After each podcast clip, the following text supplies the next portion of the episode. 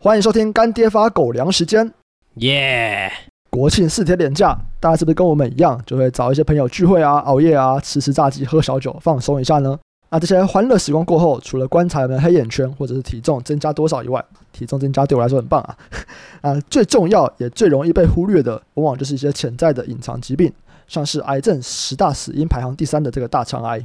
今天最关心大家肠道健康的干爹，罗氏大药厂特别选在连假前温馨提醒：大肠癌的早期症状并不明显。虽然现在并没有出现大肠癌的症状，但并不代表没有大肠癌或息肉哦。所谓的大肠息肉，是指在肠黏膜表面长出的凸起物，经过五到十年的时间，有些大肠息肉会恶化成大肠癌。像是小郑妈妈前阵子做了大肠癌的检测，切除了有癌变风险的息肉。嗯，拥有健康的身体才是人生最大的财富啊！健康不是那个换取财富的筹码。就很多非常富有的人，其实都很重视这个健康嘛。啊，近年来啊，这个离病年龄根据这个临床研究显示，五十岁以上的发生率最高。但其实从二十岁开始就要开始注意了，建议民众也要多保持敏锐。尤其如果你有家族遗传史，那就要更注意，罹患大肠直肠癌的风险会比一般民众多两到三。预防胜于治疗啊！在平日或周末的亲朋好友聚会，我们都可以尽情享受当下的氛围跟美食。但建议还是定期安排肠胃相关检查，为自己的身体状况把关。像是粪便潜血啊，或者是大肠镜的检测就非常重要。那会怕痛的人，你也可以去选择无痛大肠镜筛检。如果没有特殊的情况，大概三到五年做一次就可以了。那如果想要了解更多大肠癌还有检测的资讯，只要点击资讯栏下方大肠癌筛检的懒人包，就可以看到政府认证的大肠癌筛检机构。最后啊，罗氏大药厂感谢大家的健康，再次感谢干爹，让我们变成健康狗。谢谢干爹。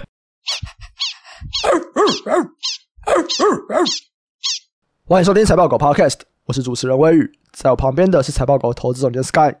Hello，大家好。我们刚度过一个中秋连假，接下来要即将面临到一个国庆连假。我说不定还有台风假，没有，确定没有了，好不好？哦，哦确定 台北人没有啦。哦，啊，你说高雄可能有。我们录音的时间是礼拜三晚上，所以其实不知道有台风假。不过大家听到的时候已经是礼拜五，台北的应该是已经确定没有了。可惜啊，对，中秋连假去了哪里玩呢？啊，中秋节去烤肉啊，去小人国啦。哎，小人国蛮屌的，其实。我 为什么做很多设施吗？可是啊，那个小东西做的蛮精致的啊。哎，我小时候不觉得，哎，我现在去哦，哎，蛮精致的，蛮像的哦，跟真的八十七八像，哎。哎，那你知道我们公司附近有个袖珍博物馆吗？我知道啊。哎，那边我觉得也蛮厉害的。那个我去过啊，那小时候去过。不是，我不想知道，你知道他楼上是台新吗？超常去那个地方。哦，哎，那边我觉得也不错啊。我去过一次啊，我觉得还不赖啊，但很适合带小孩啦。对啊，对啊，对啊。啊，你去小人国不是也带小孩去的？啊，对对对，就是很适合带小孩。你自己去干嘛啦？直接去那个本来的那个地方就好，就是出国玩的意思。我是约会去，呃，约会可能有点无聊，对，带小孩可能还还不错，小朋友喜欢。对，好，那也祝大家接下来四天嘛，四天连假可以开开心心的出去玩，然后平平安安的回来。真觉得平安非常重要啊，大家身体照顾好。嗯，这肯定是老了，对，老了。好，然后我们还是要来一下诈骗宣导啊。我们之前有提过了，可是还没消失。哎，我觉得频率有变少，你有觉得吗？有啊，因为检举它会有差，会变少啊。因为不管是我们办公室任何人啊，都会收到很多朋友的讯息嘛，就说：“哎，这是不是你们啊？你们被诈骗网站冒用啊什么的。”然后，哎，最近有变少了，不过还是有，还没有结束。对，所以大家看到一样，顺手检举一下。对啊，比较麻烦是那个啦，IG 啦，对啊，因为 IG 比较难检举。对啊，对啊，啊，明明是 Facebook 下的，为什么 IG 那边很难检举，就莫名其妙。对，所以走客服就是欠人家骂，对不对？好，那我们就来聊一下主客博怎么样？就第一个主题就是这个 Meta Connect，那这个东西蛮有趣的啦，因为最近不是有那个吗？就是祖克伯跟一个 Lex 的那个 Podcast，然后他们是用虚拟实境在做访谈，然后做的很像，很多人在分享，不知道大家有没有看到那个影片？有啊有啊有啊，因为刚才这是一个超巨大的进步。他上一次做那个被大家笑翻天了，什么乐色，对不对？一开始没有脚，我还记得，后来就被他 P 一个什么什么巴黎铁塔旁边哦，就是看起来相当的蠢，反正就是弄得很烂就对了。可是这次我觉得很棒，真的有点不一样的感觉，就是感觉哦，这个好像哦，你说这个这个是什么？呃，不管是说 Metaverse 或者是说 VR 的这种会议啊，看起来好像有点意思啊。对啊，我只能这样说，我自己觉得啦。嗯嗯嗯。诶，那你要不要来讲一下这次的这个你看到有意思的点在哪里？主要应该就是这个新的头戴式的这个 VR 装置嘛，Quest 三。对对对，Quest 三，哎，它之前还是用 Oculus 嘛，这次就 Meta 嘛。对啊，反正这只是取名啦，嗯、但我觉得，反正它这跟 Apple 那个叫 Vision Pro，它们唯一的差别就是潮度啊，不是不止啊，对，还有价格啦，就是它其实是比较便宜嘛。可是我最近其实有发现一个东西很很有趣，因为我一直觉得那种头戴装置啊，它其实是为了要玩 VR 而设计的嘛。嗯，我不知道你会不会这样觉得？哎，你说这个装置就是为了玩 VR？这个装置不是 VR，是 for VR for VR。如果把 VR、MR 跟 AR 全部分开来的话，哦哦，对啊对啊，这个装置本来就是 VR 啊，没错啊。对啊，但我跟一些朋友聊天，或者我看一些人家在分享，哎，他们觉得 AR 跟 MR 才是未来的这种真正可以大赚一票的好东西啊。哦，对，对啊，他们美好的想象是这样。我们这边还是可以稍微的补充一下啦，就是 VR 的话，就是大部分是虚拟的嘛，所以就是一个头盔要戴上去，像现在很多 VR 的游戏，整个头盔戴上去，你就是身处一个完全不同的世界，就是荧幕里面的世界。那 AR 就是你看到的画面，大部分还是实体的，只有一部分是虚拟的。简单来说，就是那个 Pokemon Go，对，那个东西。它就是一个 AR 的一个东西，那 MR 就在中间。我觉得某种程度来说，苹果的那个有点像 MR，对对，苹果比较接近 MR 啦。那就我自己觉得啦，看起来 MR 会是用到呃，我们从今天之前所谈到非常多的这种新的技术啊，有可能都是 MR 会有比较多的机会去采用嘛，对不对？譬如说你说 AI，对，我先扫一扫我们家里长什么样子，或者我在这个环境长什么样子，然后我再加一点东西在上面。对，这就是 MR 嘛。可是你就要加那个东西，你就需要很多的计算的背景嘛。对啊，你需要很快的网络嘛，你需要 local 有一些算力嘛。那我不管你要玩什么哈，你要玩的是假设虚拟的视讯电话，我的虚拟意思是说你没有看到这个人嘛，就是有点像一个投影的一个人在你面前跟你讲话这样，不是开会或者是什么哎，在你房间你在看一个无限多的荧幕，类似这种概念吧。对啊，那我会觉得哎，这个好像真的有道理哦。这个看起来是 MR 或者是这个 AR 可能会是。大家下一步想要达到的，就是比你全 VR 的环境需要的计算的东西更多，这个是我觉得有趣的地方了。当然呢，目前大家都还是在看嘛，所以大家在讨论这些 Quest 啊，或者是 Vision Pro 啊，其实还是在看，就是说，哎，你到底会不会普及嘛？那这个最有趣的是说几个议题嘛，就是你说你这个东西能卖多少台啦？对，那如果只是纯 VR 的话，我自己一开始觉得会比较偏向游戏机嘛，这我们之前提过，对啊。那如果能够把这个市场再扩大一点的话，比如说 MR。那我觉得有可能销售量就会介于电脑跟游戏机中间呢、啊，或者是说有可能会超越笔电呢、啊。哎，那就不容小觑了，真的，这个量的数量级应该又是一段的上升了。对，我这是我个人看法，所以我就觉得哦，我好像没有想过哎，对，我如果这样想的话，其实可以理解为什么这些厂商会很想要，就是一直去切入这个市场，就是一直尝试这个市场，然后尝试着把它变大这样子。那 Quest 可能就是一个平价版嘛，所以要看 Quest 的这种表演这样子。对，嗯嗯，我觉得 Quest 跟 Apple Vision Pro 还是有蛮大的差异，就以 demo 来看的话。对，但我是给我考量价格的这个层面啦。嗯嗯，对，你要考量它很便宜啊，便宜很多，所以基本上可以算是两个完全不同用途的装置啊。对，可是如果大家一起推出来，毕竟我最近也听到一些，就是大家要对这种东西重新开始有投资了嘛，嗯，所以想要押宝这样的东西啦。对，那有高阶的，也有所谓比较平价的。这个如果市场在成长，这两个产品一定都会成长。那他们成长呢，一定会带动很多。哎，这等于是一个新产品的循环嘛？对啊，那我也就觉得，哎，这也是蛮值得去，就我们一直都有关注嘛。我们之前一直觉得它是游戏，对，那看起来游戏还没有起来，只是说，哎，游戏的下一段看起来是，哎，有一些蛮实际的应用。那看起来这个每一年的发布会还是有点看头的啦，就是不同的竞品，其实每一次都多多少少有一些进步，就是看哪一天到达那个甜蜜点哦。我自己是这样想了。嗯嗯嗯嗯。不过我觉得这个东西你要现在要判断任何的判断了，我觉得都很困难啊。你可以知道这个东西普及了，不管像因为它解析度比较高啊，或者是它有更多的运算啊，它都会带动很多的供应链。可是我觉得还是太难判断它会不会起来了。对，所以只能观察了。而且你刚刚说供应链会想要去推，就也没办法啊，这也不是供应链在推。就是后端想推啦，然后供应链想说啊，你赶快推嘛，那我就赶快做啊。问题是现在都没有量，所以大家就只能小打小闹。讲讲啊，只能讲讲。对对，就跟这个折叠手机一样嘛。我说那个就是这个荧幕可以折的那种，对不对？现在我们大家在看的这个折叠手机啊，哎，你看它推了好几年，价格终于到了一个可以的地方了，你知道吗？可是这个东西是价格可以，但是还没有一个那种就是哎，你非得要买。对，它现在只是一个 better to have，对不对？或者是 nice to have 的一个东西，它还没有办法接近 must have。到底有什么东西可以都说哇靠，我一定要买这个，这个是我觉得值得期待的。嗯嗯嗯，对，这跟 AI 是不一样的东西啊，大家只能期待啊。对，就可以期待嘛。嗯嗯嗯，那这次 Quest 三，你有觉得有什么比较特别的东西吗？我觉得就是搭配一些什么 Workplace 啊什么的。哦，那感觉还好啊。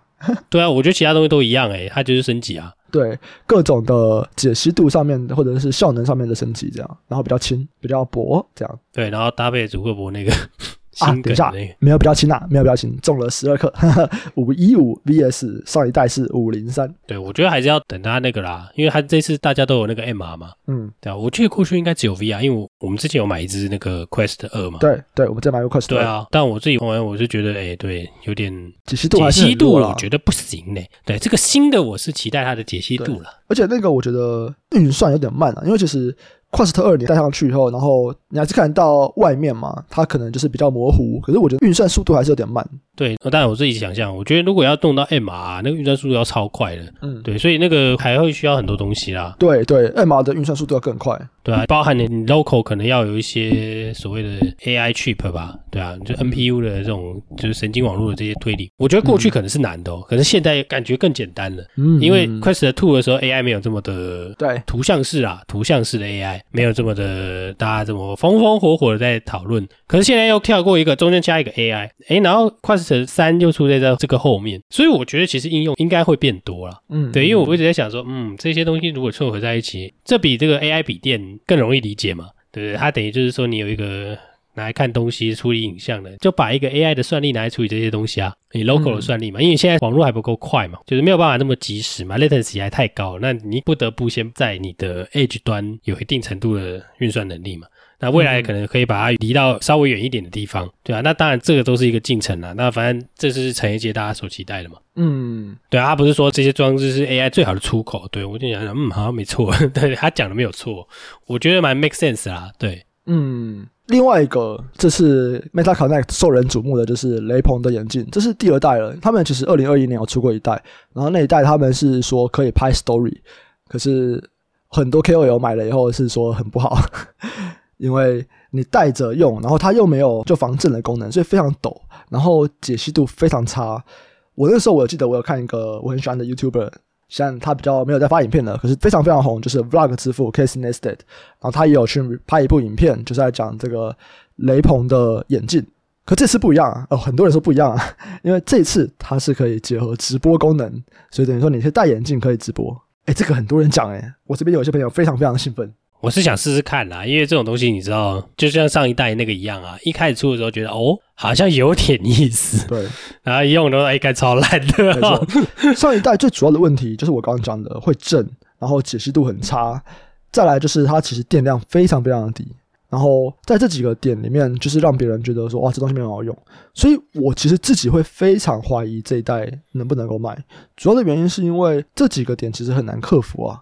你的这个续航力低，然后你现在你还想要直播，你又需要更强的运算，然后需要更多的能源，可是你的眼镜就没有地方放电池啊，这样子对啊，而且防震天生就是个问题，因为你戴在耳朵上一定不稳定啊，对啊，对啊，对啊，一定不稳定啊。但这个当然要看它怎么设计啊。但如果做的是一个很稳定的产品，譬如说可以替代你的 GoPro 好了，嗯，诶，那很嗨哇，我觉得替代 GoPro 太困难了。对啊，不如如果可以替代 GoPro，那我会买啊。对，我去骑车的时候我就弄一个啊，对，大家对，我的 story 就很嗨嘛，你就看到我去骑那个下坡的时候，在那边直播，你就会感觉很嗨嘛。反正你看到我的画面嘛，对不对？嗯，就感想是不错啦，但是就是这种东西一定要实际尝试看看，看看大家是看看看五村还是怎样的，对不对？嗯、对，所以整体来说，你对这个 Meta Connect 有没有连接到什么？你觉得投资的机会啊？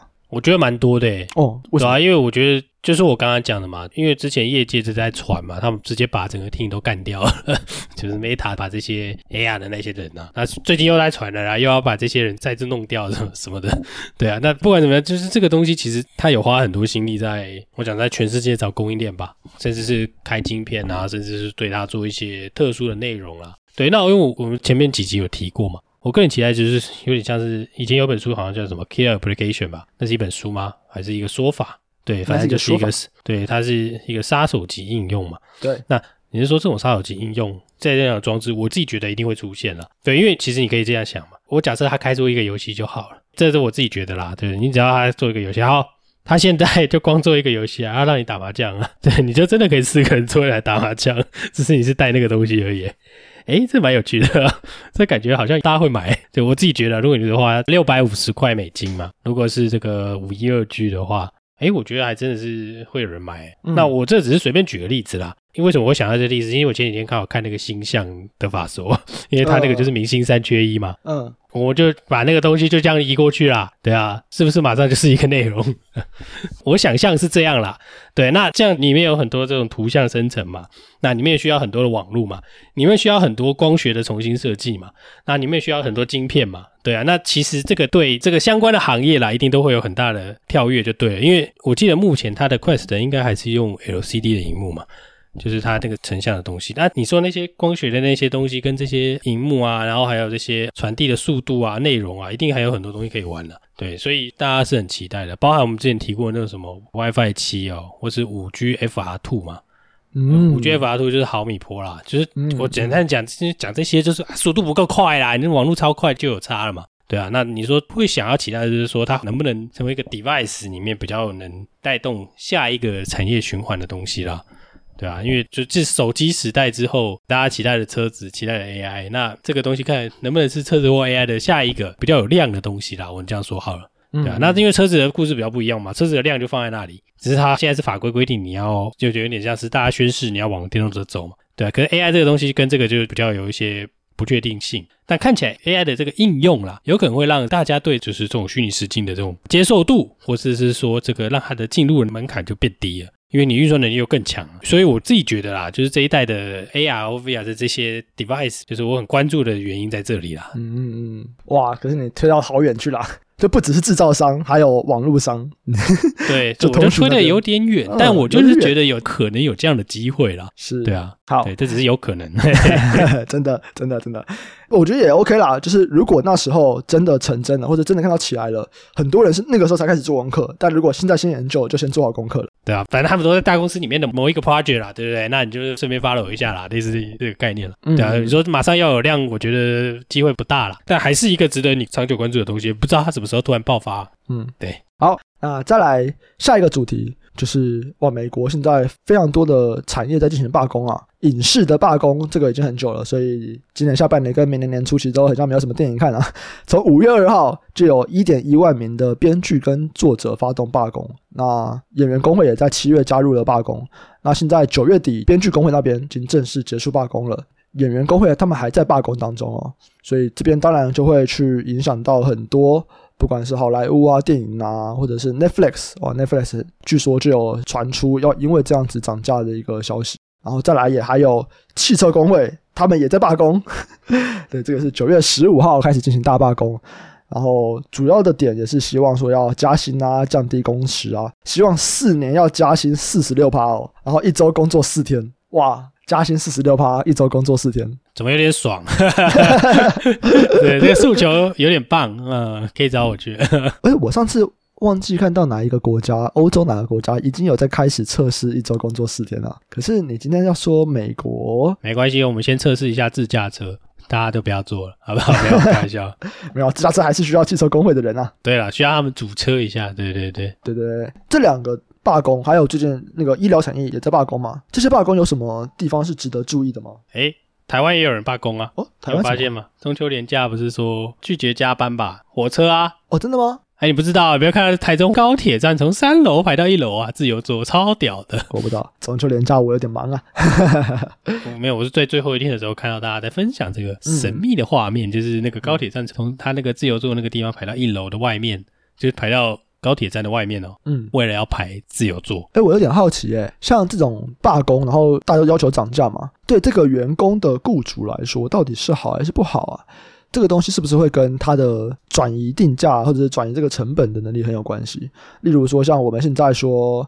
编剧在罢工啊，演员在罢工啊，然后哎，编剧那边看起来已经拿到一些权益了嘛，他们有加薪啊，就是有分润制啊这样的一个权益。然后在这个情况下面，迪士尼、华纳他们都有在调整他们的这种影音串流的价格，然后 Netflix 很像也有这样的消息说要调整。像这个东西对他们来说到底是好还是不好？一定不好的、啊，哦、短期一定不好啦。嗯，没有，我觉得短中长期可能未必都会好啊。对，它一定都是涨价嘛。可是有些时候我可以去说，哎、欸，我这个成本涨了多少？那我我觉得台面上一定是不好的啦。对，它就算涨价，这也是一个理由嘛。嗯，这其实取决于它议价能力啦。对，它如果对消费者议价能力很强，就像那个 Netflix 啊，如果它是用这个理由涨价，而且涨价成功，哦，那我就会觉得哇塞，它赚翻天嘞。它现在是他妈随便找理由涨价，对不对？就为什么我会这样觉得？就是因为那个 Netflix，我们之前不是有提过他买这种影剧的这种做法嘛？嗯。记不记得那个鱿鱼游戏？鱿鱼游戏就是韩国制作的嘛？嗯、对，它其实好像在美国还有欧洲也是卖的不错嘛，对，就是收视率很好。它其实证明了国外的影视团队，国外的内容可以卖到美国嘛？就是这些内容是互通的嘛？好，我干嘛跟你买？对啊，你涨啊，对啊，这个是只有好莱坞的嘛，对不对？哦，哎，有道理耶。对啊，你这样看嘛。因为 Netflix 我们之前有提过他们的新的内容总监的一个计划了，现在可能也不新了。我们那个时候就有提过说，他现在是老了，好像一两年前讨论。对对对，一两年前，就是之前我们有提过说，在过去很多的串流影音或者 Netflix 最早啊，他们的策略其实是我让好莱坞的电影，然后各个国家都可以看到嘛。所以大家可能看的都是好莱坞的编剧他们的那些电影。可在新的内容总监上来以后，他开始加大了很多区域性的影剧的投资，不管我们像说韩国的鱿鱼游戏，或者像台湾这边，其实也有好几部就是在 Netflix 上架的嘛。他们其实想法都是很单纯，就是说，哎，其实我可以去投资这种地方性的影剧，然后至少第一个在地方应该会卖得还不错，去打地方的一个市占率。再来，他们是有机会到其他国家去的，就像鱿鱼游戏，它也反攻到了欧美那边去，可能比较文化强势的国家去。哎，这是 Netflix 的策略。他们这个新的内容总监的这个策略，那如果现在我们说只有好莱坞那边的编剧提高薪水，所以整体的成本会上升。诶，那对 Netflix 来说，它如果可以去转嫁的话，诶，的确啊，它这些地方的影剧或者地方的这些影视产业，它成本没有上升，相对起来，它平均成本上升的比较低啊。对啊，所以我觉得它如果真的提高转翻天了，我我说真的，哦、不是因为它这东西不用运嘛，所以没有物理项的限制嘛，它整个是网络传过来啊。不能说网络了，好吧？我们更正确的说，把母带传过去，它母带很轻嘛，我看是有多重，有比汽车重嘛？应该没有。对，所以像这样的，我自己会觉得啦，如果是 Netflix 的话，我觉得对他来说，他如果涨成功，那真是太爽了。我讲直白一点，我不一定要跟你美国人买了，嗯嗯，因为 Netflix 有很多那种动画啊，然后日本的啊，然后韩国的很多影剧嘛，其实台湾也有一些嘛，我记得那个什么《华灯初上》哦什么的，对，一堆啦。我只是举我记得的哈。那过去语言可能是个障碍。你还要找一个人帮他翻，哎、欸，现在要我拍什么 man 哈，对不对？我找 GPT 帮你翻，声音也可以配个调，对不对？我帮你 Open AI 搞一搞。我的意思是说，这个东西成本大幅下滑哦。嗯，对，所以这个东西我觉得对 Netflix 来说好像不错，哎，好像是。对我个人的想法啦，但跟这个汽车不一样啊，汽车没办法这样子啊。对对对，然后你说其他像迪士尼也很难啊。对，迪士尼这个也很，反正就是不一样的业态。对，没错，没错，没错，它是不一样的业态。因为你汽车今天 主车罢工了，你说我去别的地方主再运过来，呃，也是可以啦，但会贵了一些嘛。所以它的那个工会的那个它的筹码啦，嗯，我觉得它的筹码跟运费很有相关。你说汽车那边吗？对，我直觉啦，当然它有它那个供应链的问题。嗯，因为汽车供应链很长，所以那个就是这个区域的影响会很大。因为它区域如果罢工是一个，比如说这个地方罢工，那供应链可能是在附近的，嗯，对，它就会影响那个地方的整个汽车产业的生态。对，那它不会像是说这种全球采购，像 Netflix 这种全球采购，因为它的运输成本是低的嘛，所以它其实根本没有差。嗯可是这个运输成本是高的，供应链又非常非常长，诶，那就会相形来说会比较麻烦。对，就我就觉得这东西，诶，两三年就来搞一次，真的是 美国人也是蛮凶悍的啦。嗯、对，关于汽车工会罢工这边，也许可以再有一些背景知识的补充啊。这个一开始他们其实是这个发动零件配送中心的工人罢工，然后这样子就是车厂对经销商的这个零件配送就会比较困难了，所以车主就没有办法维修啊，没有办法保养，然后供应链也会有受阻的问题。然后后来又扩大到通用还有福特旗下的两家组装厂也加入了罢工。目前这个罢工的劳工有二点五万人。上一次美国汽车罢工是在二零一九年，当时通用汽车的工人也是四十天罢工啊，预计造成的损失是三十六亿美金。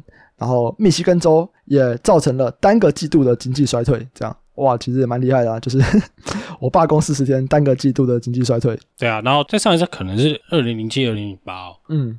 对，所以你说他们有没有很常罢工，好像就有印象啦，就是他们就是也算是长，对对。那反正这个东西的影响，就我觉得影响会不小了。如果他们搞很久的话，但但目前来说了，目前来说，目前多数的供应链都说没有受到影响，所以你看这个东西立碳有多长？对，那但是如果他们继续弄下去，我觉得一定会受到影响了。那我只是觉得很有趣的是说，诶，你们好像觉得自己天下无敌的感觉，就是 GM 福特还有 Zentis 这个，觉得他们自己好像天下无敌哦。难怪那个其他电动车都想要减少那个工序嘛。对，那如果人家这样搞，那我看你们也是很难搞了。就是我说这些工人啦。因为我记得印象最深刻的是这种罢工事件啊，到时候公司如果真的不想搞，就给你摆烂啊，公司摆烂就是都给你垮了，对啊，那到时候大家就是继续谈判嘛。那这个我比较印象比较深刻的是，我过去看过一些案例，就是航空公司嘛，嗯，航空公司应该也，我记得过去有不少罢工，或者是说公司倒闭，然后你要去跟他谈那个，我要把这个公司重整，那你那边的债务就要减少嘛，工人的债务就要变少嘛，对啊，所以我看过很多，就是以前在学校的时候看也会有很多案例嘛。航空的这个就是你要工人有多少债务，所以你要把这些员工的债务都要先跟他谈，要减免啊，怎么还啊什么的，对啊。但我觉得后来都会变成这样啦，就是如果运气不好的话，但现在看起来是大家都还有赚钱，所以没问题。对，那会搞多久？那还真的是不知道。但问题是，如果他们这样继续这样搞下去，一定会对所有这种传统车的销量嘛，或者是说主车辆一定会受到影响了。对啊，所以我觉得这应该还是得要注意了。对啊，那甚至有一个很简单的想法是说，哎，在罢工的这些美国车厂都是传统车厂嘛。那特斯拉好像没有工会嘛，对不对？他现在是不是很开心？我是不得而知啦。可就他至少不会难过，他至少会觉得说这是一个机会。然后你们八越久，我赚越多，有点这种感觉。真的，因为他的那个压力也轻一点啊，最近被这些车厂追得很紧。对对对，他说嗯，然后你们要自爆，那 OK，对不对？我来，我来赚，类似这样吧。对，那他们为什么会罢工，或者是说他们需要加薪？但我想，另外一方面也是反映了另外一个东西啦，就是他们物价涨很多嘛。嗯，利率拉很高嘛，所以这真的就是有影响啊。没错，对啊，所以我觉得这个都是一体两面啦。他们每次不会出来罢工嘛？这对现在的车用会是雪上加霜吗？因为其实整个的车用半导体现在是有点衰退的。其实我觉得还好，你知道吗？为什么呢？因为我觉得他们就是北美的传统车。哦，所以可能一般的车用零组件会有差，但你觉得在电动车那边可能还好？对，那我觉得很有趣的是说，哎，你新车会有差啦。对啊，这是汽车工会嘛，嗯，所以你要买新车会有差，嗯，那、啊、你可能修车会蛮好的，就是新车你买不到嘛，像美国不是保有量很高嘛，所以大家修车嘛，所以对修车的这个才是就 AM 的这个市场可能会不错，但这前提是说这个罢工够久哈、哦，对啊，那大家就会选择去修车，不会买新车嘛。然后再来是说，哎，你对这个新进入的厂商可能会蛮好的。如果他们真的影响到主车辆了，那就是他们会没车嘛。嗯，哎，那日本人跟韩国人，还有这个新进的一些车厂，越南人、中国人，大家可能会觉得，嗯，很棒哦。对，那你还是赶快罢工好了，对不对？反正你也没车交嘛。对啊，那我来教。对，对啊，我觉得长期会有这样影响啦。但你说会不会这么长期，我是不知道了。嗯嗯嗯嗯。对啊，就我自己个人的看法，嗯，就是短期一定是会影响车市的，诶，但长期来说会不会加速大家真的往非传统车去走？对啊，我觉得是有可能的，对，因为你就避免了这个罢工的东西啦。真的哦？为什么？我觉得长期来说啦，你就是会想要减少工序啊，不想要这么多人啊，因为现在人很贵嘛。哦，所以电动车在工人这边的需求会比较低吗？现在就是要像特斯拉不是说说它翻新工序吗？嗯，它这个底盘可能是一体成型的啊。那这个传统车不能变这种底盘吗？传统车现在也在缩减那个设计的量，你知道吗？就是以前你可能开一个车系，它的底盘是独有的嘛。对，它现在大家可能就变都是共用底盘了。嗯，对吧？所以大家也是在 cost down 啊，这是应该算是 cost down 的一种啊。这我个人的看法了。对，所以这个也因为这样的压力，让这些车商不得不改变嘛。那长远来说，电动车是一定会 dominate 的，因为这是法规的关系。只是我自己觉得，如果是福特或通用，我一定会想办法 加速啊。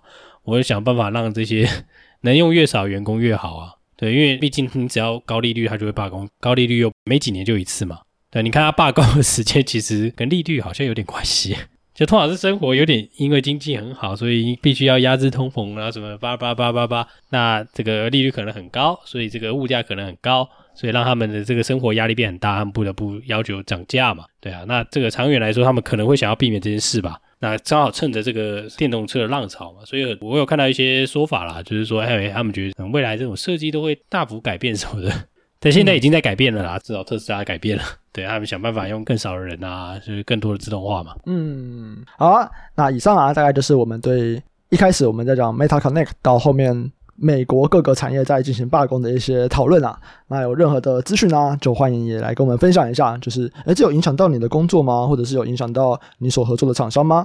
欢迎跟我们分享一下这些资讯啊，因为其实我觉得罢工这边我们有一些潜力可以看，可是，在前面我们在讲 Meta Connect 那边，哦，我就真的是蛮好奇的。对啊，我觉得有有相关产业也可以来跟我们分享了。对啊，对啊，对啊，因为我觉得很有趣，因为有做这个人真的很少。嗯嗯嗯嗯。好，那这节目啊就先到这边。喜欢的听众朋友，请大家订阅、分享给亲朋好友，给我们五星好评。